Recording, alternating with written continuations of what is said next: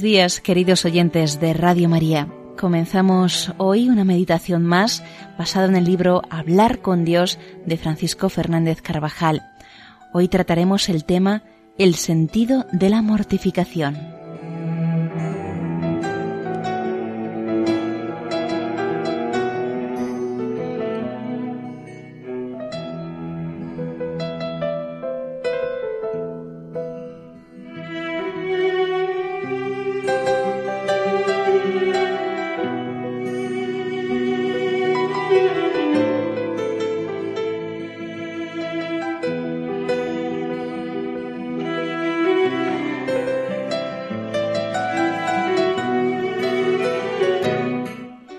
Si todos los actos de la vida de Cristo son redentores, la salvación del género humano culmina en la cruz, hacia la que Cristo encamina toda su vida en la tierra. Tengo que recibir un bautismo y cómo me siento urgido hasta que se cumpla, dirá a sus discípulos camino de Jerusalén. Les revela las ansias incontenibles de dar su vida por nosotros y nos da ejemplo de su amor a la voluntad del Padre muriendo en la cruz. Y es en la cruz donde el alma alcanza la plenitud de la identificación con Cristo. Ese es el sentido más profundo que tienen los actos de mortificación y penitencia.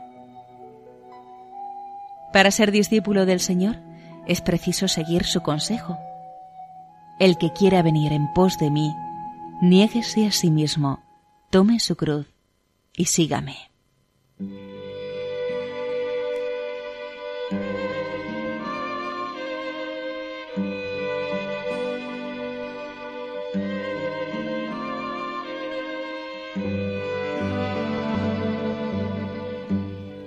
No es posible seguir al Señor sin la cruz. Las palabras de Jesús tienen vigencia en todos los tiempos, ya que fueron dirigidas a todos los hombres. Pues el que no toma su cruz y me sigue, nos dice a cada uno, no puede ser mi discípulo. Tomar la cruz, la aceptación del dolor y de las contrariedades que Dios permite para nuestra purificación, el cumplimiento costoso de los propios deberes, la mortificación cristiana asumida voluntariamente es condición indispensable para seguir al Maestro. ¿Qué sería un Evangelio? Un cristianismo sin cruz, sin dolor, sin el sacrificio del dolor, se preguntaba Pablo VI. Sería un Evangelio, un cristianismo sin redención, sin salvación, de la cual, debemos reconocerlo aquí con sinceridad despiadada, tenemos necesidad absoluta.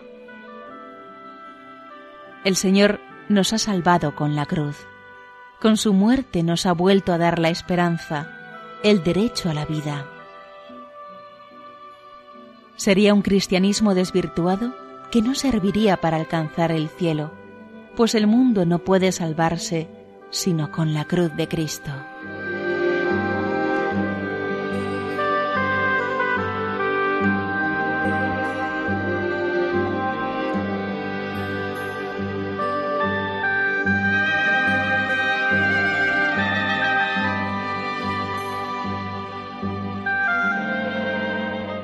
Unida al Señor, la mortificación voluntaria y las mortificaciones pasivas adquieren su más hondo sentido.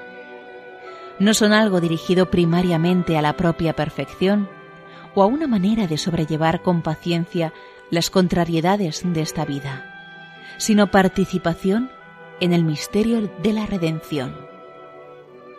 La mortificación puede parecer a algunos locura o necedad, residuo de otras épocas que no engarzan bien con los adelantos y el nivel cultural de nuestro tiempo. También puede ser signo de contradicción o piedra de escándalo para aquellos que viven olvidados de Dios. Pero todo esto no debe sorprender. Ya San Pablo escribía que la cruz era escándalo para los judíos, locura para los gentiles.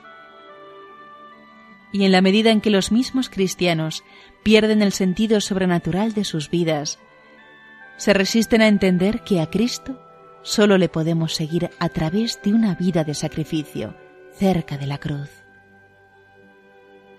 Si no eres mortificado, nunca serás alma de oración. Y Santa Teresa señala, creer que el Señor admite a su amistad a gente regalada y sin trabajos es disparate. Los mismos apóstoles que siguen a Cristo cuando es aclamado por multitudes, aunque le amaban profundamente e incluso estaban dispuestos a dar su vida por él, no le siguen hasta el Calvario, pues aún, por no haber recibido al Espíritu Santo, eran débiles. Existe un largo camino entre ir en pos de Cristo cuando este seguimiento no exige mucho y el identificarse plenamente con Él a través de las tribulaciones, pequeñas y grandes, de una vida mortificada. El cristiano que va por la vida rehuyendo sistemáticamente el sacrificio, que se revela ante el dolor, se aleja también de la santidad y de la felicidad, que está muy cerca de la cruz, muy cerca de Cristo Redentor.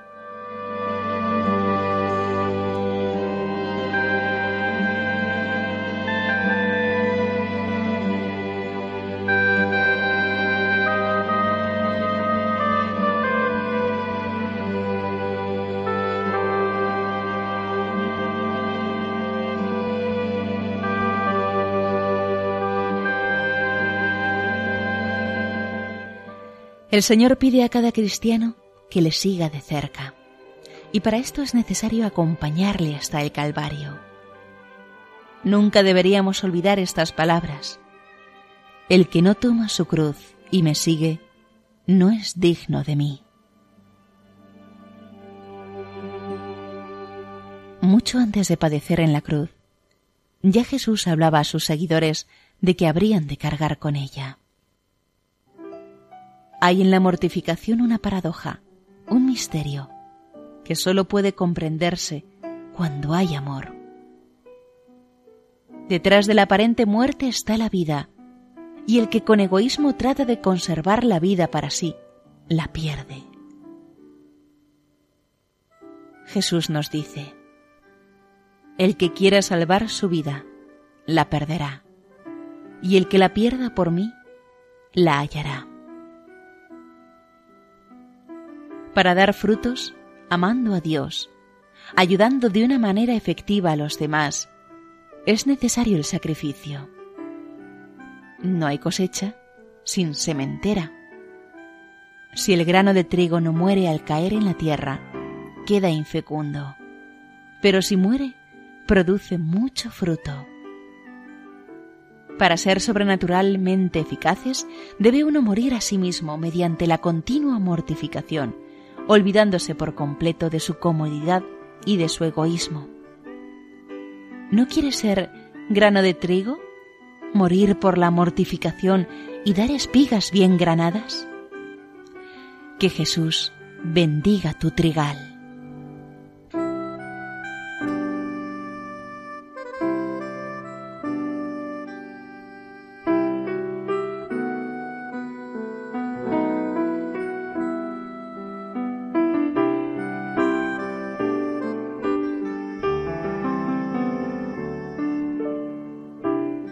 Debemos perder el miedo al sacrificio, a la voluntaria mortificación, pues la cruz la quiere para nosotros un Padre que nos ama y sabe bien lo que más nos conviene.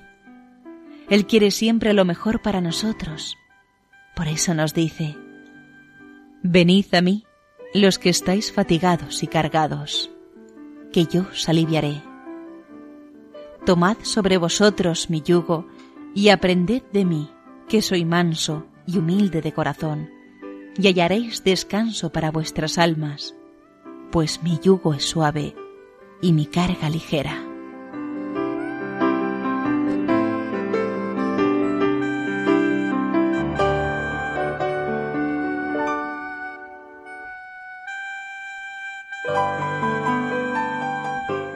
Junto a Cristo, las tribulaciones y penas no oprimen, no pesan, y por el contrario, disponen al alma para la oración, para ver a Dios en los sucesos de la vida. Con la mortificación nos elevamos hasta el Señor, sin ella quedamos a ras de tierra. Con el sacrificio voluntario, con el dolor ofrecido y llevado con paciencia y amor, nos unimos firmemente al Señor. Como si dijera, todos los que andáis atormentados, afligidos y cargados con la carga de vuestros cuidados y apetitos, salid de ellos, viniendo a mí, y yo os recrearé, y hallaréis para vuestras almas el descanso que os quitan vuestros apetitos.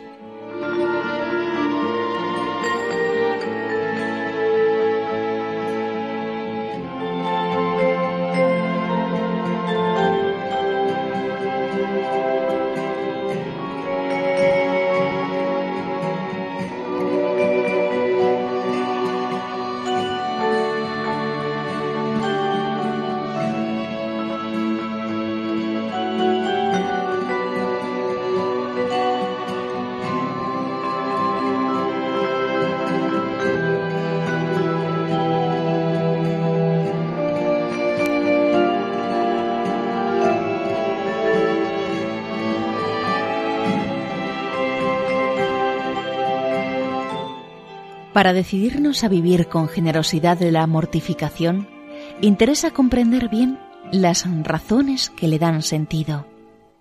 A algunos les puede costar ser más mortificados porque no han entendido o descubierto ese sentido. Son varios los motivos que impulsan al cristiano hacia la mortificación. El primero es el que hemos considerado anteriormente, desear identificarse con el Señor y seguirle en su afán de redimir en la cruz, ofreciéndose a sí mismo en sacrificio al Padre. Nuestra mortificación tiene así los mismos fines de la pasión de Cristo y de la Santa Misa, y se traduce en una unión cada vez más plena a la voluntad del Padre.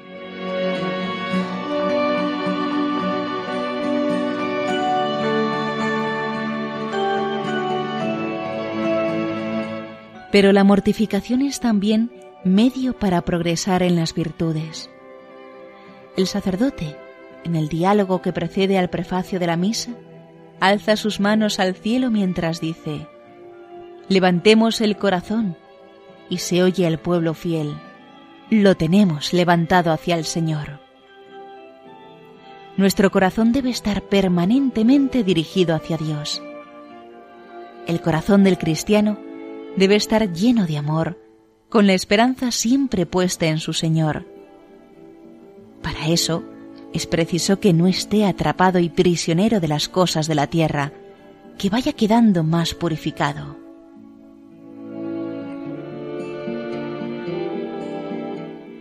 Y esto no es posible sin la penitencia, sin la continua mortificación, que es medio para ir adelante sin ella el alma queda sujeta por las mil cosas en que tienen a desparramarse los sentidos, apegamientos, impurezas, aburguesamiento, deseos de inmoderada comodidad. La mortificación nos libera de muchos lazos y nos capacita para amar.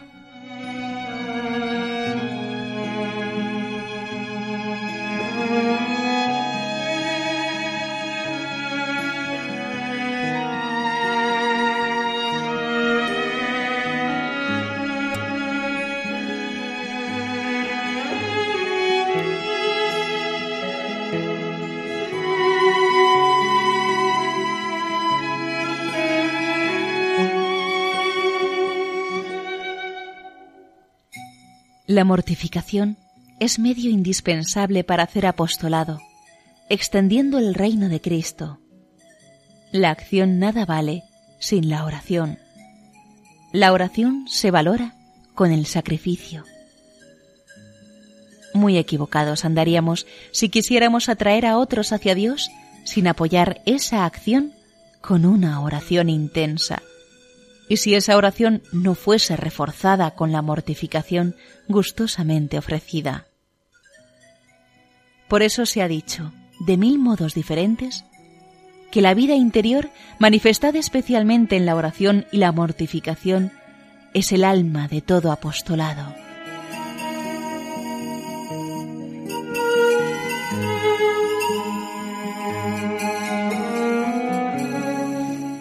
No olvidemos, por último, que la mortificación sirve también como reparación por nuestras faltas pasadas, hayan sido pequeñas o grandes. De ahí que en muchas oraciones le pidamos al Señor que nos ayude a enmendar la vida pasada. Que el Señor omnipotente y misericordioso nos conceda la enmienda de nuestra vida y un tiempo de verdadera penitencia. De este modo, por la mortificación, hasta las mismas faltas pasadas se convierten en fuente de nueva vida. Entierra con la penitencia en el hoyo profundo que abra tu humildad tus negligencias, ofensas y pecados. Así, entierra el labrador al pie del árbol que los produjo frutos podridos, ramillas secas y hojas caducas. Y lo que era estéril, mejor, lo que era perjudicial, contribuye eficazmente a una nueva fecundidad. Aprende a sacar de las caídas impulso, de la muerte vida.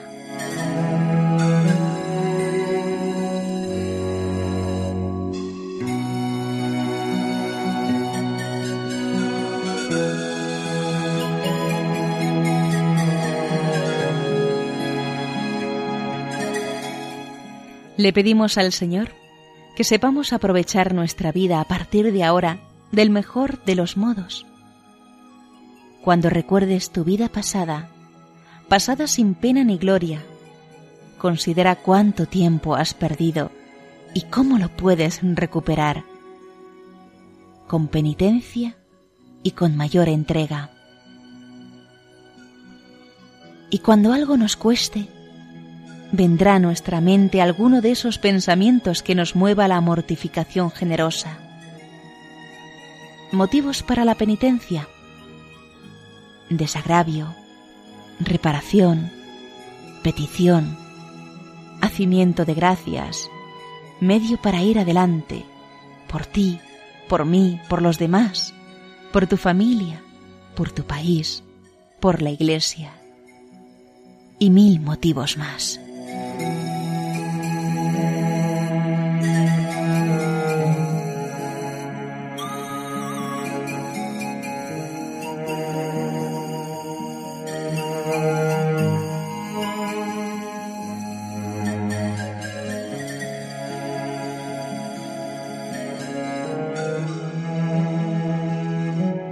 Y hasta aquí, queridos oyentes de Radio María, la meditación de hoy, el sentido de la mortificación, basado en el libro Hablar con Dios de Francisco Fernández Carvajal.